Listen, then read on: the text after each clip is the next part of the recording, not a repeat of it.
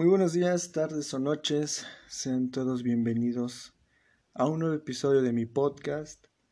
Esto es Un Tlaculo Narrando y su anfitrión no es nada más ni nada menos que yo, el Tlacuilo. Mm, espero que se encuentre bastante bien. Hoy es un viernes 19 de junio del año 2020 y es una noche un poco un poco fría, un poco lluviosa, pero pues a pesar de, todo eso aquí estamos. Espero como he dicho que se encuentren bastante bien. Ah, el día de hoy les voy a narrar una, una muy hermosa leyenda que se llama Quetzalcoatl y la creación del hombre. Y el disco que nos acompaña el día de hoy es este.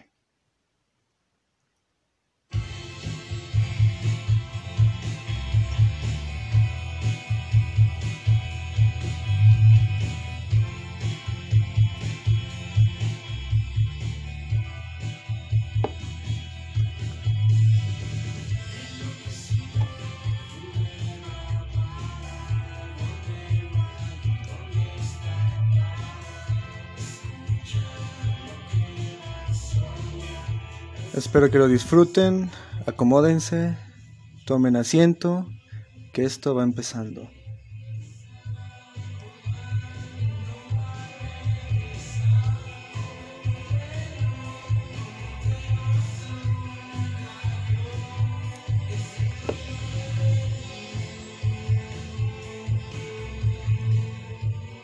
Tres veces tierras con su disco homónimo de Tres veces tierra, una chulada de disco que tuve la fortuna de descubrir este año y se los recomiendo bastante. Es un álbum recomendadísimo de una banda mexicana. 10 de 10. Vamos a empezar. Y esto dice así: Quetzalcoatl y la creación del hombre. La siguiente noche serpiente de obsidiana, esperó impaciente el ruido que su madre solía hacer al finalizar su jornada de trabajo. Durante todo el día, mientras ayudaba a su padre a recoger madera y a trabajar en los campos de maíz, no había dejado de pensar en las palabras de su madre de la noche anterior. Muy pronto, la luna se elevaría en el cielo, y él sonrió al pensar la sorpresa que debió llevarse cuando los dioses la golpearon en la cara con un conejo para brillar tan intensamente como el sol. Ahora, la luna ya conocía cuál era su lugar y brillaba débil, en el cielo nocturno, aunque seguía llevando las marcas del conejo. ¿Qué sucedió después? se preguntó Serpiente de Obsidiana. Sé cómo llegaron la luna y el sol, pero ¿y los humanos? Mientras le daba vueltas esta idea en la cabeza, su madre apareció detrás de él. Serpiente de obsidiana sabía que estaba muy cansada, pues había estado vendiendo mucha tela en el mercado de Tenochtitlán, aunque estaría encantada de poder sentarse junto a él y platicar un rato. ¿Cómo llegamos aquí? preguntó Serpiente de Obsidiana cuando su madre se sentó al lado en aquella noche fresca y seca. Somos los hijos de Quetzalcoatl, la serpiente emplumada. Empezó Flor Turquesa de Maíz. Él es nuestro creador. Él descubrió el maíz para que pudiésemos alimentarnos. Él nos enseñó a encontrar el jade y otras piedras preciosas, y nos dijo cómo pulirlas. De él proviene el arte de tejer y colorear telas, arte que pasó luego de madres a hijas de generación en generación la serpiente emplumada enseñó a nuestra gente a utilizar plumas del quetzal, las del colibrí y las de otras aves de preciosos y coloridos plumajes para tejer trajes de diseños hermosos. Él también enseñó a nuestros pueblos a medir el tiempo y nos dio nuestro calendario, con sus días especiales puestos aparte, dedicados a ciertos rezos y festivales.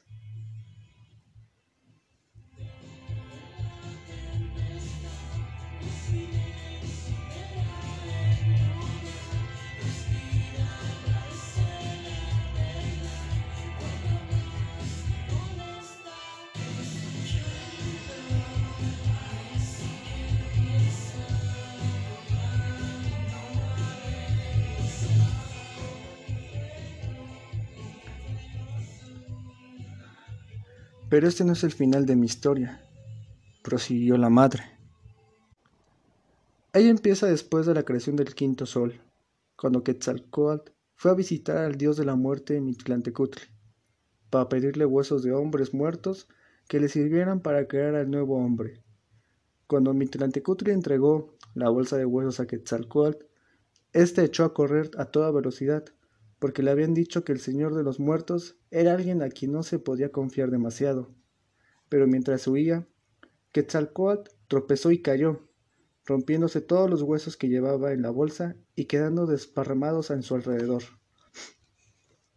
No obstante, tuvo tiempo para levantarse y recogerlo de nuevo todos los huesos antes de, salir de Mictlán, el inframundo.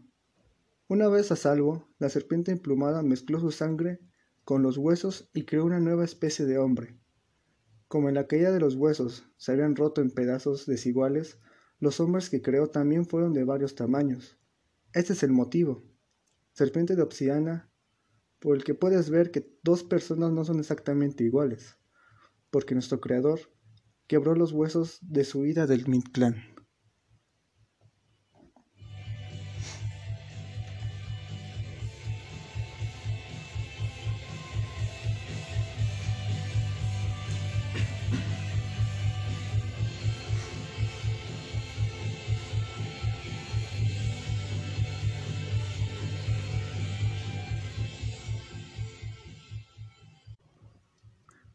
Después de haber creado al hombre y siendo un Dios condescendiente, pensó que no podía dejar a sus hijos sin una buena fuente de alimento de la que se pudieran nutrir.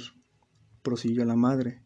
Y un día, al ver una gran hormiga negra que cargaba un gramo de maíz, vio claramente que ese sería el alimento perfecto para su pueblo. Para averiguar de dónde había obtenido la hormiga el maíz, Quetzalcóatl se convirtió en una hormiga y siguió a la que había visto hasta una montaña en una grieta de la montaña, Quetzalcoatl no solo vio maíz, sino también frijoles, habas, chiles y otra clase de alimentos que serían muy útiles para la humanidad. Quetzalcoatl, todavía en el cuerpo de la hormiga, tomó un meollo de maíz y se lo dio al hombre para que pudiese plantarlo. Y al ver que había mucho más alimento al lado del maíz que se podría utilizar para alimentar a la humanidad, preguntó a los otros dioses qué debía hacer. Estos decidieron que lo mejor era partir en dos la montaña para poder sacar todo el alimento y dárselo a los hombres. Uno de ellos procedió de tal, forma, pero Tlaloc, el dios de la lluvia, encolorecido por aquel acto, robó el maíz, las habas, los frijoles y los chiles con la ayuda de sus hijos. Así pues, todavía hoy, Tlaloc y sus hijos tienen en su poder el alimento que había en la montaña, y cada año dan una parte de él a los hombres, a veces más, a veces menos. Ya ves, hijo mío, dijo Flor Turquesa de Maíz para finalizar. ¿Por qué ofrecemos sacrificios a Quetzalcoatl y a Tlaloc? Si no lo hiciéramos, ellos nos abandonarían, y entonces no habría cosechas y nuestro pueblo moriría.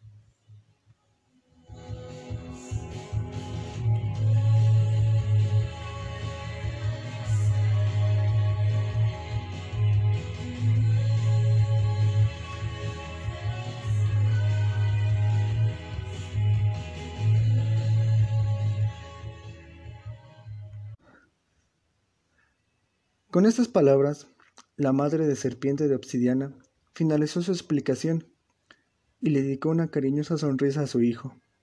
Él se inclinó hacia su madre y sintió que sus ojos se empezaban a cerrar en la calma de la noche. Aun en su somnolencia, él supo que estos eran los cuentos que un día sus abuelos les habían contado a sus padres y que él mismo en un futuro les contaría a sus hijos cuando contemplaran la llegada a la luna con sus marcas de conejo.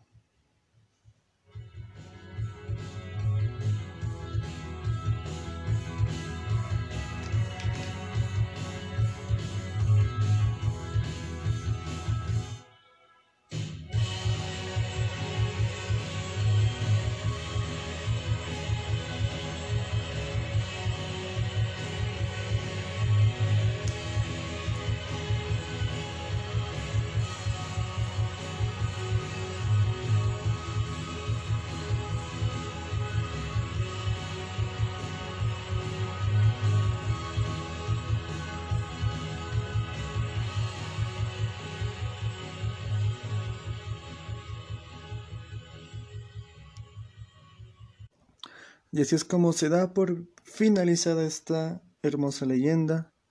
Eh, como se habrán dado cuenta y si habrán escuchado el otro podcast que hace tiempo publiqué, que es la creación de los cuatro soles, se habrán dado cuenta que en, en un fragmento de este eh, se menciona todo lo acontecido en aquel otro relato y esto no es más que pues digamos otro enfoque viéndolo desde un punto de vista más humano como una persona o como las generaciones contaban sus historias con el pasar del tiempo. Y bueno espero que haya sido de su agrado. Eh, últimamente los podcasts están durando muy poco.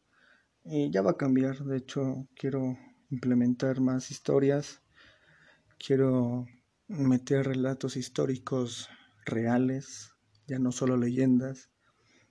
Eh, solo déjenme hacerme un guion como tal y tiempo, necesito un poquito de tiempo realmente. Y como ven el disco de Tres veces Tierra, es una chulada de mi parecer, a mí me encanta muchísimo. Eh, son solo... ¿Cuántas canciones? Son solo cinco canciones con una duración de 20 minutos aproximadamente todas juntas y es, una chulada de verdad. Se los recomiendo bastante. Eh, está en YouTube, está en Spotify y no se van a arrepentir. Si son fans de Camino Séptimo, de Porter, de Enjambre, de Zoe o cosas así, yo sé que les va a gustar este disco. Eh, súbele, maestro, súbele poquito.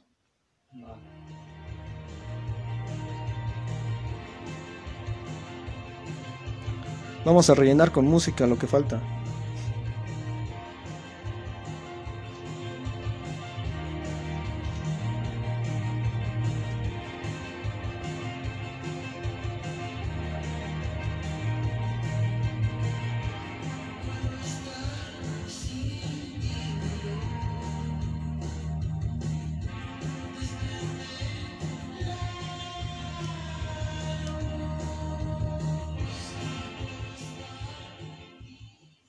Pues vamos a hacer una pequeña reseña del disco, ya aprovechando el tiempo y aprovechando que lo estamos reproduciendo. Pásame el disco, por favor. Así, puro relleno. el disco empieza con la canción Trueno de Venus, que eh, creo que es mi favorita. Está en mi top 3. es mi favorita, sin duda. después sigue, que es esta, que se llama Morir así. La tercera canción se llama Sur, le sigue Paisajes y termina con Visiones. Eh, la que está representándose ahorita es Sur y es mi favorita, sin duda del disco. Sur se lleva el primer puesto para mí y de le sigue Trueno de Venus y yo creo que Paisajes le seguiría después. Eh, en cuanto tengan la oportunidad de escucharlo. Eh, si tienen la oportunidad también de visualizar la portada, de mi parecer es una de las portadas mm, más hermosas que he visto, mm, no en toda mi vida, porque todo me falta mucho, pero sí es una de las más hermosas que me ha tocado ver. Sin duda es un arte muy rifado y me enorgullece bastante decir que es una banda 100% mexicana. Eh, como les digo, es un disco muy recomendado, muy muy al estilo, muy al estilo de Porter, muy al estilo de mm, ¿qué te gusta de Zoe? No, bueno, no tanto Zoe. Un poquito de Camilo, tiene una esencia de Camilo Séptimo también en las voces. Eh, una chulada. Ya lo dije como 50 veces, ya lo sé, pero eh, está bonito, está bonito el disco. Y bueno, creo que así es como finalizamos esto. Eh, no olviden seguirme en mis redes sociales, en Instagram, Facebook y Twitter, aunque casi no lo uso.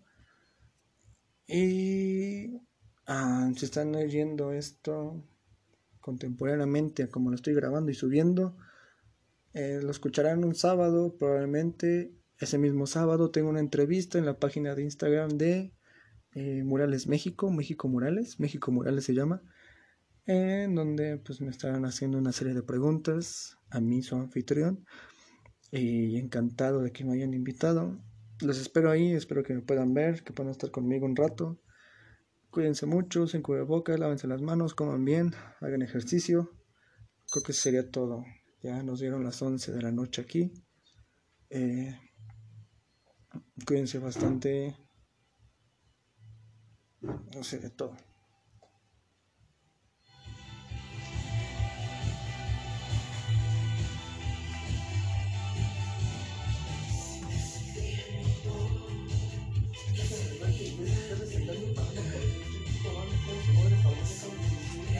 Ya, puro relleno ya para qué.